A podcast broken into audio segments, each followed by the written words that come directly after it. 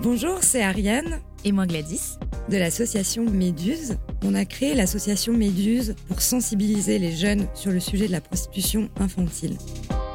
On veut donner la parole aux jeunes et créer des outils de prévention avec eux et elles. On fait plein de projets de création avec les jeunes, que ce soit des affiches, des vidéos TikTok et des podcasts. Aujourd'hui, on vous présente le podcast Jeunes et concernés qu'on a réalisé avec des lycéens et des lycéennes de Henri Vallon. La première saison s'appelle Rendre visible. Merci à notre partenaire, la Fondation Harmonie Mutuelle, d'avoir pu rendre ce projet possible. Bonne écoute